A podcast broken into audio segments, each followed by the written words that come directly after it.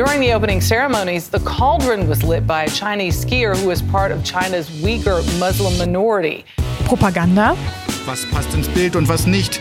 Sportereignis oder Propaganda? Manchmal schwer zu unterscheiden. Aber dass China ein Überwachungsstaat ist, der Menschenrechte missachtet und Andersdenkende brutal verfolgt, ist Realität. Null Covid. Because I'm not sure I can handle 14 more days and the Olympic competition. Es war natürlich ein Riesenschock, die Meldung von äh, Erik und Terence.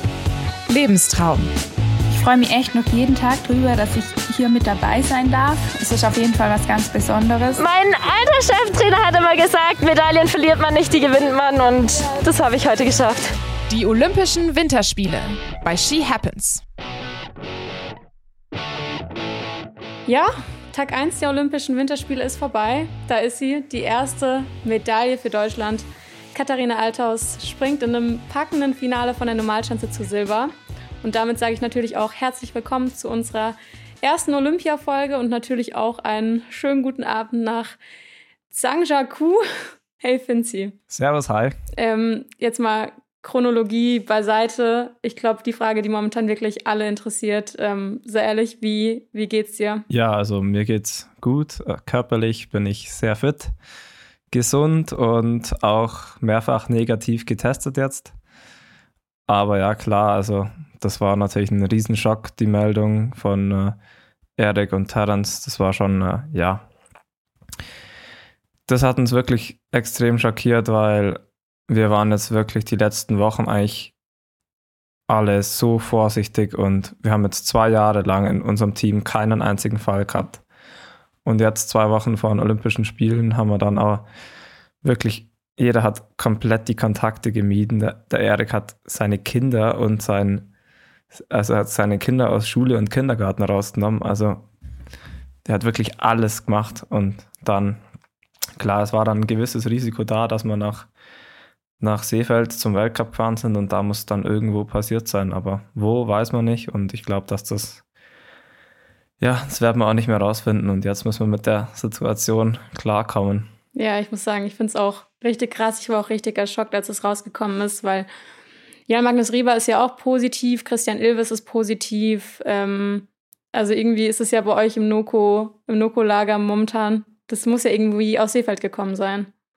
Ja, genau. Also das, denken wir uns auch, aber es weiß natürlich niemand. Und das Komische ist, dass mir keiner von uns war in einem Aufwärmraum in Seefeld. Also wir waren wirklich eigentlich nur draußen. Es kann nur im Lift gewesen sein, aber da hatte auch jeder FFP2-Maske an und ja, also ich, ich weiß es auch nicht, von wem es kommt. Also es hat uns schon extrem sprachlos gemacht und ja, für den Erik tut es mir und für den Terence genau gleich leid für beide, aber es ist halt schon eine sehr bescheidene Situation und ähm, natürlich war ich jetzt auch mal nervös bei den Tests. Äh, ich weiß ja nie, was dann da rauskommt.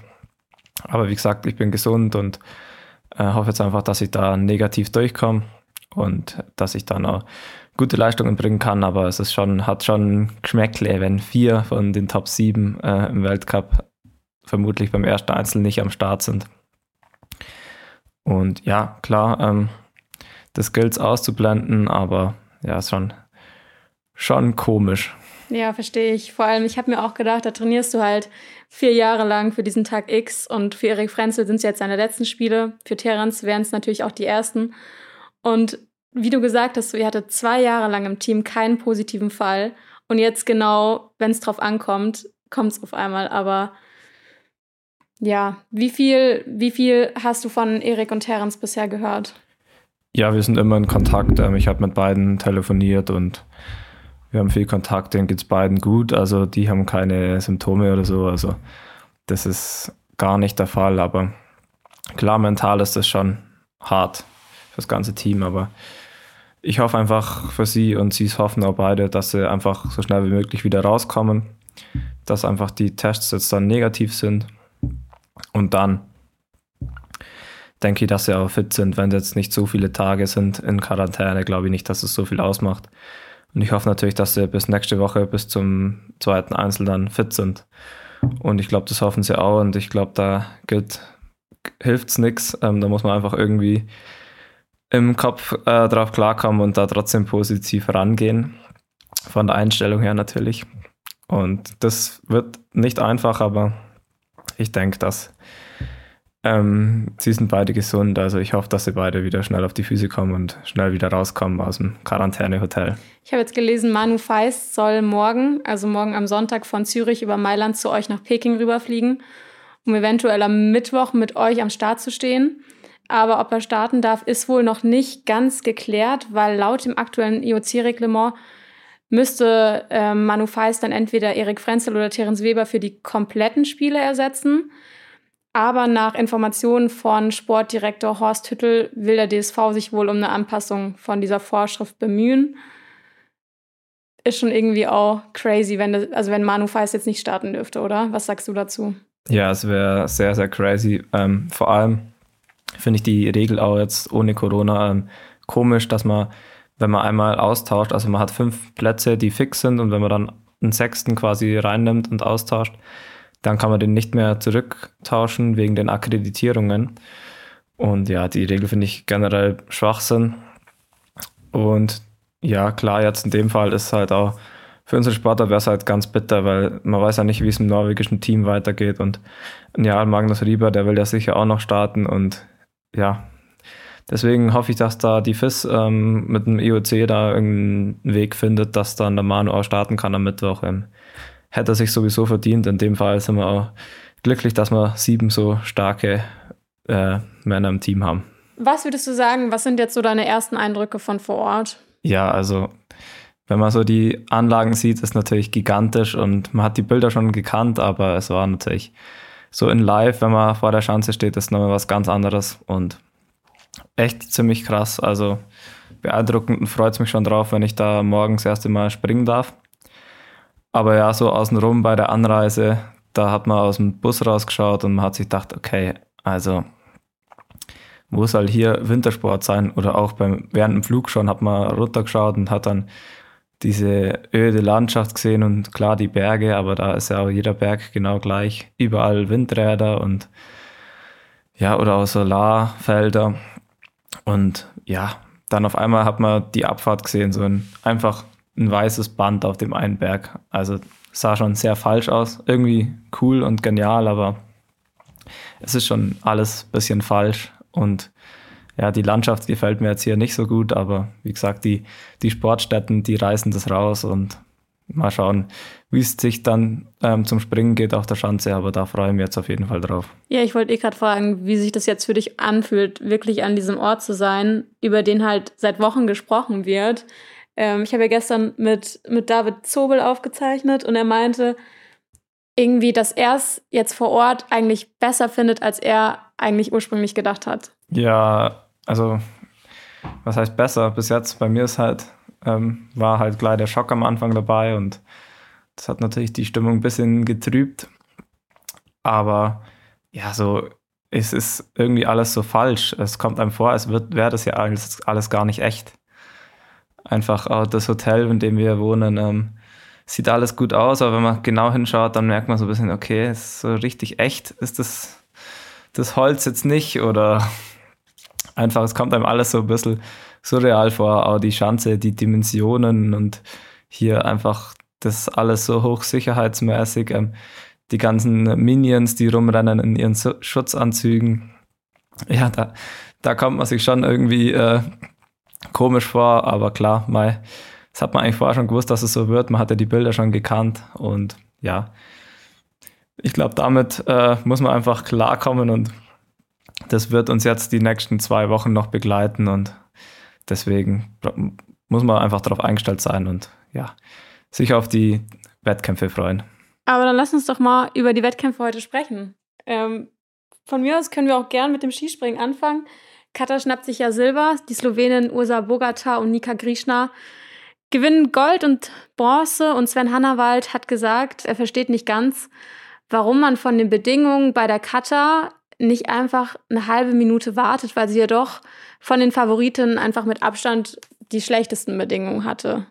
Ja, das habe ich auch nicht verstanden. Also der Sprung hätte, hätte glaube ich, für Gold gereicht, wenn sie gleichwertige Bedingungen gehabt hat. war sicher nicht 100% optimal, ein bisschen spät, aber es war trotzdem noch ein guter Sprung und sie ist 94 Meter gekommen, hatte Rückenwind und die anderen hatten richtig Aufwind. Also das war schon sehr ähm, unfair und es hat mir sehr leid getan, weil ich glaube, sie hätte heute das Zeug gehabt dazu, Gold zum Gewinnen. Aber Skispringen ist da manchmal einfach ungerecht. Das sind die, ja, die, die Winde, die kommen halt manchmal, die, das dreht manchmal schnell und mal, wenn die, die Jury, klar, die kann warten, aber wenn es halt im Korridor ist, also wenn der Wind ähm, nicht zu stark kommt, dann müssen sie eigentlich grün geben. Deswegen können die da auch nicht so viel machen. Und es war in dem Fall einfach blöd, dass es so gelaufen ist, aber ja, bisschen schade, aber ich glaube, mit einer Silbermedaille, da kann man schon auch glücklich sein. Ja, Katha ist ja im ersten Durchgang als letzte Starterin mit 105,5 Metern, ähm, hat sie den zweitbesten Sprung gemacht. Ursa Bogata ist mit 108 Metern sogar Schanzenrekord gesprungen, hat aber bei der Landung ein paar Abzüge bekommen und lag dann 3,1 Punkte hinter der Cutter. Glaubst du, ähm, dass Cutter jetzt im Nachgang vielleicht ein bisschen enttäuscht ist oder glaubst du schon, dass die Freude bei ihr wirklich überwiegt? Ich glaube, im ersten Moment war sie ein bisschen enttäuscht. Vor allem, wenn sie sich dann ähm, so die ersten zehn Minuten danach hat sie sich ja dann auch ihren Wind angeschaut und äh, das verglichen mit denen, die vor, äh, mit den anderen. Also wird sie sich schon gedacht haben, ja, das ist aber unfair. Aber klar, ich glaube dann, äh, wenn sie dann die Medaille bekommt, dann ist es ziemlich schnell weg. Ich muss sagen, die beiden Slowenen waren ja auch super stark. Also ich weiß gar nicht, was mit Nika Griechner momentan äh, los ist, die da gefühlt von äh, ja, von einem guten Sprung zum nächsten springt. In Willingen war sie ja auch schon super stark. Ja, man muss sagen, die Schanze hier, also Willingen, klar, das ist eine große Schanze, es ist eine Fliegerin. Sie hat einen sehr aggressiven Sprungstil. Und auf der Schanze hier scheint so, als wären, wären die aggressiven Sprünge schon auch recht erfolgreich. Also bei ihr hat man es auch gesehen, ein Sprung nach dem anderen war echt sehr, sehr gut und demnach äh, muss man das Pull hier ähm, haben da Flieger und Leute, die vorne rausspringen, wie wir sagen, ähm, gute Chancen. Ich muss sagen, ich bin auch mal mega gespannt, was du die nächsten Tage so von der Schanze berichtest, weil jetzt auch bei den Herren, Karl Geiger tut sich ja bisher auch eher schwer, muss man sagen. Ja, äh, komisch eigentlich. Also ich glaube, der Kahle, wenn es darauf ankommt, dann hat er immer noch mal Potenzial. Aber die deutschen Herren haben sich schon extrem schwer getan. Und zwar, also was ich sagen muss, die Kameraeinstellung, die ist grottenschlecht die Flugaufnahmen, weil es so von schräg hinten oben, so ähnlich wie bei uns in Seefeld, nur noch schlechter. Also man kann die Sprünge ganz schlecht einschätzen im ersten Moment. Ähm, und ja, also die Deutschen waren, bis jetzt ging noch gar nichts, aber es kann sich ja kann sich schnell ändern, wie wir wissen im Skispringen und vielleicht waren die Bedingungen auch nicht so und ich glaube, wenn es beim Kale, wenn der einmal einen Plan hat, dann ähm, ist, er, ist er da. Aber es wird schwer und interessant morgen. Aber dann lass uns doch mal von den, ja, von den windigen Bedingungen an der Schanze zu den windigen Bedingungen im Biathlon-Stadion schauen.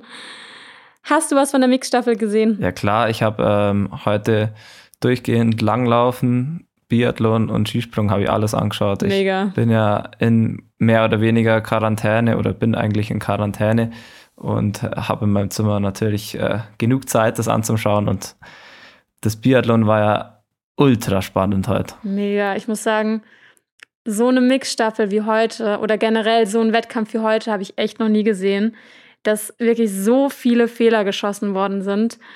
Es war ja abnormal, aber es hat einfach schon wieder gezeigt, im Biathlon ist es halt erst zu Ende, wenn du über der Ziellinie bist. Und es kann, egal bei welchem Schießen, kann alles passieren. Und ich glaube, natürlich hat man bei den Deutschen gedacht, okay, ähm, man hofft irgendwie auf eine Überraschung. Vanessa Vogt als Startläuferin ist ja eigentlich die sichere Schützin, hat leider ordentlich Fehler geschossen und musste auch zweimal in die Strafrunde. Ähm, und da war eigentlich das, das Rennen schon relativ, relativ früh zu Ende, muss man sagen. Ja, ich fand es auch sehr, sehr, sehr komisch. Ähm, es war dann zum Teil, ich was ich nicht ganz verstanden habe, weil da so ein Windmesser direkt am Schießstand auch war. Mhm. Also man hat immer gesehen, wie viel Wind wie viele Meter waren. Aber es hieß nicht gleich, dass wenn der Wind weniger war, dass sie dann besser getroffen haben. Also waren die dann schon so darauf eingestellt, dass der Wind so stark aus der Seite kommt oder wie war das? Ja, das Ding ist, ähm, in St. Jacques, so wie ich das bisher mitbekommen habe, ähm, sind am späten Nachmittag relativ windige Bedingungen. Das heißt, beim Anschießen herrschen auch wirklich mega windige Bedingungen vor und ähm, die Nullstellung, die sie dann praktisch beim Anschießen haben, ist praktisch ja unter, unter sehr starkem Wind eingestellt. Und wenn du dann im Wettkampf ein bisschen weniger Wind hast, musst du natürlich reagieren. Und wenn du gar keinen Wind hast, musst du natürlich noch mehr reagieren. Aber ich glaube, Vanessa Vogt hatte teilweise das Problem, dass sie geschossen hat und überhaupt nicht mehr wusste, wo ihre, wo ihre ja, Fehler hingegangen sind. Und das macht es natürlich doppelt schwierig. Und ich glaube, ähm, wie gesagt, wenn du unter sehr starkem Wind anschießt und dann im Wettkampf halt gar keinen Wind hast, musst du dich natürlich auch erstmal trauen, so viel zu reagieren. Ich glaube, ganz ehrlich, dass das eher das Problem war. Und man hat sie ja auch gesehen, die späteren Starter, die vor allem auf Position 3 und 4 waren, hatten wirklich bessere Bedingungen, weil einfach gegen Abend, als dann auch die Sonne untergegangen ist, der Wind aus diesem Tal einfach rausgegangen ist. Ja, okay, das macht es natürlich ähm, ja, macht auf jeden Fall Sinn, dass wenn man das dann beim Anschießen schon so einstellt und dann der Wind ändert sich, dann ja. wird es wahrscheinlich extrem schwer, aber für alle. Und man hat es ja auch gesehen, es ist keine Staffel durchkommen. Also mm -mm. am Ende waren zwar dann schon die, die, die man vielleicht auch, also die Guten waren auf jeden Fall vorne, aber es war bei jedem ein Auf und Ab dabei und das hat es eben extrem äh, spannend gemacht. Definitiv. Und ich glaube, so eine spannende Schlussrunde, wie am Ende, haben wir auch schon lange nicht mehr gesehen. Alexander Loginov, der als erster rausgeht vor Kontafi Yomaye, vor Johannes Dines Bö, der mit neun Sekunden Rückstand noch aus dem Schießstand rausläuft. Ich war ganz ehrlich, ich hätte echt nicht gedacht, dass er, dass er so schnell noch an den vorderen beiden dran ist. Ich habe es auch nicht gedacht, aber es war dann, ich glaube, das war dann so, dass quasi der Loginov hat dann gewusst, okay, ich bin jetzt vorne im Wind. Es ist, es ist ja zum Laufen auch sehr windig und das macht dann enorm viel aus, wenn man vorne läuft. Und er hat, wollte dann halt auch nicht alles raushauen, weil er gewusst hat, dass am Schluss darauf ankommt. Und dann hat er mal einen kurzen Moment gezögert und dann war er halt gleich da. Und klar, dann hat er es alles versucht, aber ich glaube, vorne im Winter hat man dann einfach keine Chance. Und es war dann einfach, ähm, da war er dann einfach zu kaputt am Schluss. Und es war dann echt ja brutal spannend und war ein cooles Rennen auf jeden Fall. Ja, und umso schöner. Also irgendwie heute war so ein bisschen, fand ich, der erste Tag der Emotionen als die Norweger sich dann im Ziel in den Armen lagen, Taye Bö hatte Tränen in den Augen, Johannes Tinis Bö und Tyrell Eckhoff lagen sich auch in den Armen. Und alle haben sich einfach so unfassbar gefreut. Das hat mich auch bei den Langläufern so überrascht. Therese Johaug, die auch wirklich sich über ihre erste goldene Einzelmedaille so unfassbar gefreut hat. Ich finde, da merkt man wieder, wie viel, wie viel Druck irgendwie auch die letzten Monate einfach auf den einen lag. Ja, da ist immer enorm Druck, wenn es Richtung Spiele geht. Aber da Teres Johak fand ich es krass. Also dieses Rennen schon wieder heute. Also wenn der Wind nicht gewesen wäre, dann hätte die ja mit zwei Minuten Abstand gewonnen. Das war ja, also da alleine vorne weg die ganze Zeit. Und jedes Mal fahren wieder die, ähm, die anderen Athleten, Athletinnen an ihr vorbei aus dem Windschatten. Da wird man doch so frustriert eigentlich, sollte man meinen.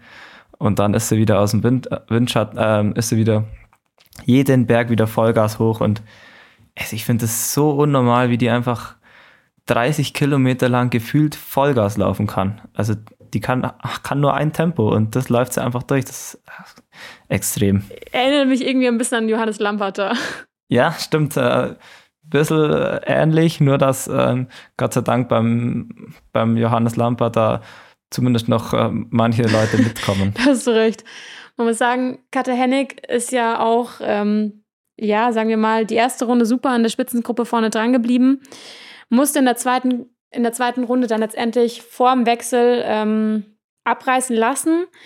Man hat auch gesehen, beim Wechsel auf Skating hatten viele Sportlerinnen Probleme. Ich glaube, das lag vor allem an den dicken Handschuhen, könnte ich mir vorstellen. Und Therese Johaug hat sich dann nach dem Wechsel ziemlich schnell abgesetzt. Frieda Karlsson konnte sich dann auch kurzzeitig von Pamakowski, Stadlober und Neprajeva und Niskan absetzen. Aber ich glaube, wie du gesagt hast, da vorne alleine im Wind zu laufen, ähm, ist, ist auch wirklich nicht einfach. Ja, und bei, der, bei dem Wechsel fand ich es auch bei der Johawk, ich habe es nicht genau gesehen, aber ich glaube, sie hat sich irgendeine Hilfe auf ihre Bindung gemacht, dass es schneller wechseln kann. Und sie hat, glaube ich, auch ihren einen Handschuh auszogen, wenn ich es richtig äh, gesehen habe. Ah, okay, das habe ich gar nicht gesehen. Ja, ich habe halt sehr genau hingeschaut. Ja, man muss sagen, ähm, es ist ja am Ende doch noch sehr, sehr spannend geworden. Ich war mir eigentlich sicher, dass Frieda Karlsson zu Silber läuft. Da war ich wirklich überzeugt von. Aber es ist ja dann doch wirklich noch richtig, richtig spannend geworden. Nebrajewa konnte ja dann eben die Lücke auf der letzten Runde zu Carlsson wieder schließen. Christa Pamakowski ist weggebrochen und Theresa Stadlober hat auf einmal Gas gegeben. Ja, das hat mir auch richtig gefreut, vor allem. Die war dann so stark hinten raus noch. Ich habe gedacht, vielleicht schafft sie sogar noch den zweiten Platz. Und ich glaube, sie ist einfach sehr, sehr klug gelaufen. Klar, ähm, klug laufen ist nicht so leicht, wenn man einfach das Tempo von der Johawk mitlaufen muss, was ja eigentlich fast unmöglich ist. Und aber sie hat sich irgendwie gut gehalten und hinten raus hat sie auf einmal nochmal eine zweite Luft bekommen. Das war echt beeindruckend und war echt cool, hat mich richtig gefreut und ich denke, die Neprajeva hat es auch verdient. Also klar, die, die Schwedinnen, die wurden halt dann, ähm, ja, die wollten vielleicht einfach zu viel. Die, äh, die Frieda Carlsson, klar, sie ist selbstbewusst und hat auch die Johawk schon geschlagen diese Saison, aber vielleicht hat sie einfach ein bisschen defensiver das Rennen angehen müssen, aber klar, im Nachhinein ist man immer schlauer. Ja, definitiv. Ich bin jetzt auch, wie gesagt, einfach mal gespannt, wie es die nächsten Rennen so weitergeht, weil ich glaube, bei den Spielen ist wirklich alles möglich. Ähm, die Höhe, der stumpfe Schnee heute, die mega kalten Temperaturen, ähm, der Wind, der noch hinzukommt. Also ich glaube, da geht auch jeder wirklich anders mit um. Auch die Zeitverschiebung kommt noch hinzu. Katja Hennig hatte heute leider auch so ihre Probleme. Sie hatte ja mit Krämpfen zu tun, hat sie letztendlich im Ziel gesagt, hat auch schon Sternchen gesehen und meinte, sie ist einfach zu schnell angegangen. Umso besser lief es natürlich für Katharine Sauerbrei, die bei ihrer ersten Olympiade gleich auf Platz 13 läuft. Ja, genau. Ich glaube, bei ihr hat sich einfach bezahlt gemacht, dass sie wirklich das Ganze defensiv angegangen ist. Weil man hat es bei ganz vielen Sportlerinnen gesehen, die waren am Anfang dann, genau wie die Hennig, ähm, völlig motiviert und selbstbewusst und da das Tempo von der Johawk mitgegangen und das hat dann vielen wirklich einen Zahn gezogen und bei der Hennig war es definitiv auch so, wenn sie das dann auch danach so gesagt hat. Ähm, ich glaube, sie war auch hochmotiviert und selbstbewusst, was man ja auch gesehen hat. Sie ist dann zum Teil ja auch in der ersten Reihe gelaufen. Ja, da hat vielleicht einfach noch ein bisschen die Coolness gefehlt, aber es ist natürlich schwer, das jetzt so von außen zu sagen, weil ähm, ist ja dann gleich am Anfang auch schon die Gruppe ein bisschen auseinandergegangen. Also man musste sich schon auch vorne halten, dass man überhaupt mitkommt. Aber irgendwie, so wie es die Stadler gemacht hat, ähm, war halt einfach das Erfolgsrezept, glaube ich mal, wenn man die Johawk ausklammert. Ja, definitiv. Wenn wir jetzt noch auf die restlichen deutschen Mädels schauen, Katja Henning wird eben 15., Sophie Krehl auf 17, Pia Fink auf 25, also insgesamt doch eigentlich wirklich ein sehr guter, guter Einstand fürs deutsche Team, würde ich sagen. Ich glaube auch, klar. Ähm, die Hennig hat halt auch alles probiert. Ich finde das auch richtig, wenn sie, ähm, es war ein Versuch und klar, sie, sie will natürlich eine Medaille gewinnen und es wäre auch richtig cool. Es ist unwahrscheinlich, aber es ist ja auf jeden Fall zuzutrauen und ich glaube, bei Olympia, da läuft man um die Medaillen und deswegen ist es auch schwierig, dann äh, da mal abreißen zu lassen. Pia Fink hat uns auch noch eine Sprachnachricht geschickt, in dem sie so ein bisschen erzählt, was ihre ersten Eindrücke aus Zhangjiakou sind. Und das hören wir jetzt. Ich freue mich echt noch jeden Tag drüber, dass ich hier mit dabei sein darf, das Ganze einfach mal erleben darf. Und ähm, ja, es ist auf jeden Fall was ganz Besonderes. Natürlich durch Corona auch einfach speziell. Es gibt sehr viele Regeln, Einschränkungen ich glaube, außer dem Olympischen Dorf und dem Langlaufstadion werde ich sonst nichts sehen. Ähm, genau. In, in dem Dorf hier hat eigentlich so jedes Land ein Gebäude, ein Haus, wo die ganzen Sportler untergebracht sind. Und wir hier haben wie so ein kleines Apartment, das aus einem Aufenthaltsbereich besteht und einem kleinen Bad und zwei Schlafzimmer. Und wir wohnen hier zu dritt. Wir machen hier täglich einen Corona-Test und das sieht eigentlich aus wie, wie wenn man sich dort eine Eintrittskarte für irgendwas kauft. Es sind einfach verschiedene Reihen, wo man sich anstellen kann und dann zeigt man die Akkreditierung, die ist hier sehr heilig, ohne die kommt man nirgendwo hin. Und dann wird der Corona-Test durchgeführt und dann kann man eigentlich schon wieder gehen. Und ähm, ja, das Essenszelt ist sehr groß und was da ein bisschen speziell ist, die Tische oder jeder Sitzplatz ist mit Plexiglasscheiben abtrennt. Also jeder sitzt dann eigentlich in so einer Box und isst sein Essen. genau. Ähm, ja, ich starte am Samstag mit dem Skiathlon Und dann werde ich auch nur den Sprint laufen und die restliche Einsätze, das entscheidet sich dann eigentlich erst danach.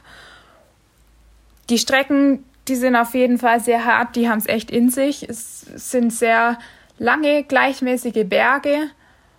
Und was es halt nur zusätzlich hart macht, ist der Wind hier. Also für die Start- und Zielgerade braucht man schon ganz schön lang.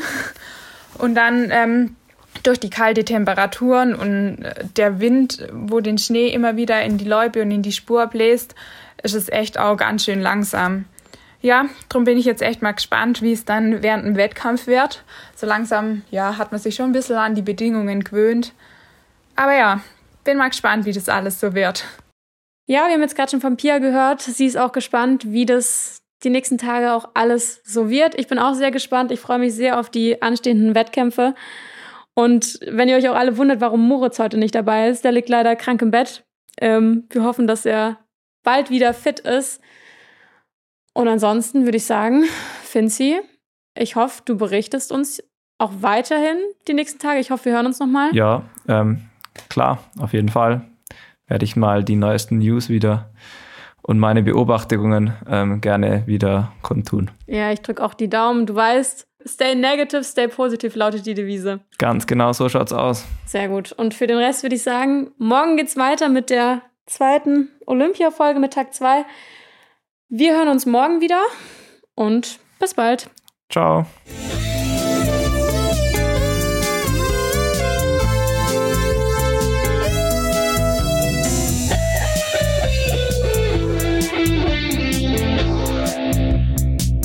She happens.